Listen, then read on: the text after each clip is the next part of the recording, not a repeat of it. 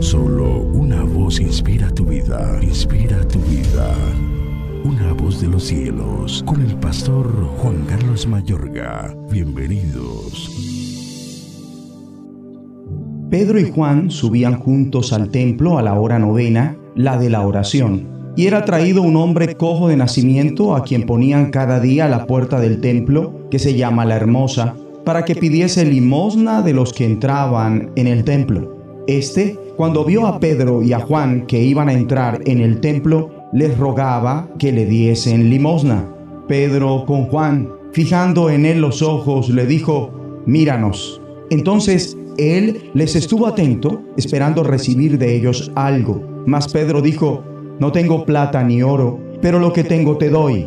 En el nombre de Jesucristo de Nazaret, levántate y anda.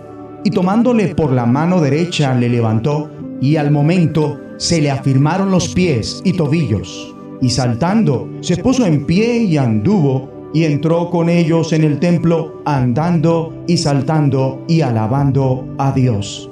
Y todo el pueblo le vio andar y alabar a Dios. Hechos capítulo 3, versículos 1 al 9. Una bondadosa obra es capaz de cambiar el día de alguien o incluso su vida. Amable oyente, sé bondadoso, pues todo aquel con el que te encuentras está peleando una dura batalla. La bondad es un fruto del Espíritu Santo. Acabamos de ver por las escrituras lo que después sería señalado como un acto de bondad ejecutado por Pedro y Juan inmediatamente son llenos del Espíritu Santo. Aquella acción bondadosa liberó una serie de sucesos magníficos, los cuales posiblemente pueden reseñarse como evangelización poderosa. Llevaron un maravilloso crecimiento de la iglesia que fue parte del inicio de una erupción que llegó a transformar el mundo entero. Si se nos solicitara iniciar una nueva iglesia, lo más factible es que no lo hubiéramos hecho del modo que ellos lo hicieron. Ellos no poseían un edificio físico, dinero ni recursos. Todo inició con un puñado de pescadores y cobradores de impuestos regenerados y, entre otras personas, un montón de gente hablando en lenguas. No obstante, la iglesia nació a la vida y tuvo un crecimiento portentoso. Las personas de fuera se sentían cautivadas por lo que observaban que acontecía dentro. Le llamaba la atención el diáfano y sustancioso poder de Dios desencadenado mediante aquel acto de bondad. Aquellos dos varones se dirigían a la reunión de oración de la tarde cuando observaron a alguien en tremenda pobreza que mendigaba su ayuda era el tipo de gente que podemos esperar hallar en uno de los escasos sitios donde se espera obtener alguna acción bondadosa. Junto a la puerta llamada Hermosa había un varón imposibilitado de nacimiento al que diariamente ponían allí para que mendigara la caridad de los transeúntes que ingresaban en el templo. Aun cuando la puerta era llamada hermosa, lo que ellos presenciaron no fue lo que la humanidad ve como hermoso, era un hombre lisiado desde el nacimiento que estaba mendigando. Sus corazones no se desmoralizaron al mirar el contraste, sino que su fe se activó e hicieron algo, lo sanaron.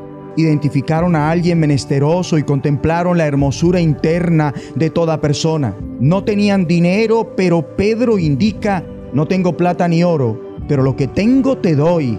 En el nombre de Jesucristo de Nazaret, levántate y anda. Hay un poder extraordinario en el nombre de Jesús de Nazaret. Para el modo de pensar hebreo, el nombre de alguien manifiesta su carácter. No estoy hablando de una fórmula mágica ni de una etiqueta al final de cada oración. Aquella era la diferencia entre el ministerio de Cristo y el de sus discípulos. Cristo sanaba por su propia autoridad, entre tanto que los discípulos lo efectuaron en su nombre, guiados por el Espíritu. Igualmente nosotros dependemos de Él. Mi amable oyente, en nuestra debilidad, tú y yo podemos seguir efectuando su ministerio en su poder y en su nombre. Aquel varón no solo fue sanado, de un salto se puso en pie y comenzó a caminar alabando a Dios y muchas personas igualmente se convirtieron. Esa sola acción bondadosa tuvo un impacto maravilloso. La gente se llenó de admiración y asombro por lo que le había ocurrido cuando el discapacitado corrió hacia ellos. La exposición del poder de Dios fue acompañada por la proclamación del Evangelio.